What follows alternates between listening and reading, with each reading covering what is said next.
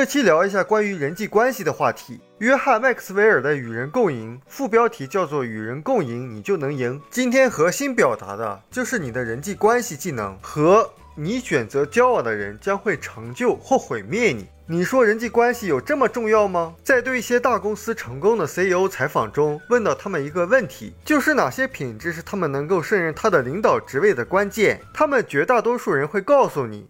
是与人共事的能力。在采访了一些企业家们，问导致他们成功或失败的分野是什么？他们也会告诉你是跟人相处的技巧。问到一些顶尖的销售人员，他们会告诉你，对人情世故的了解远比单纯的产品知识重要的多。人际交往的能力是无价之宝，不管做什么，我们都离不开它。如果一个人能赢得人心，你就能无往不胜。所以，人际关系是需要经营和维护的。因为很多人他就落入了把人际关系视为理所当然的陷阱中。伍德鲁夫具有卓越的领导才能，他把可口可乐公司从一个区域性的小规模饮料生产商打造成了全球的大企业和超级的赚钱机器。他明白人的因素对成功影响是最大的。他曾经给员工写了一本小册子，小册子上是这样说的：人生就是一种销售工作，成和败很大程度上取决于如何激励和我们交往的人相信我们，以及我们能够提供什么。人生的成败实际上是人际关系的成败，它事关家人、顾客。员工、老板、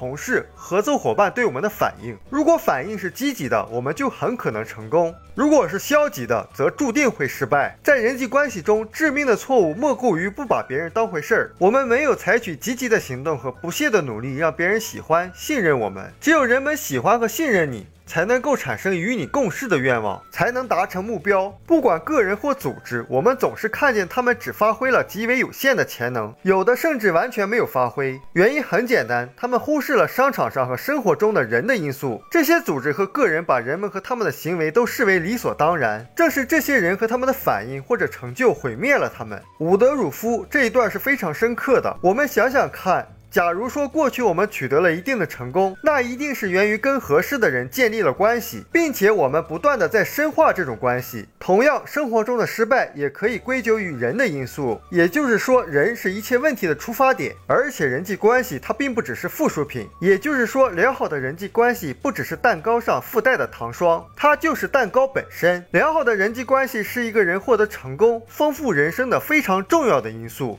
因为我相信我们周围都会有这样的人，他们非常有才华，但是让他的团队成员一见他心里就堵得慌。那他们再有才华，也永远无法发挥自己全部潜力。他们所成就的仅仅是他们能力中的一小部分，因为他们不知道如何与人共赢。我们书友会希望用十五年时间带动一亿人读书，改变思维，思考致富，和一千个家庭共同实现财务自由。快来加入我们吧！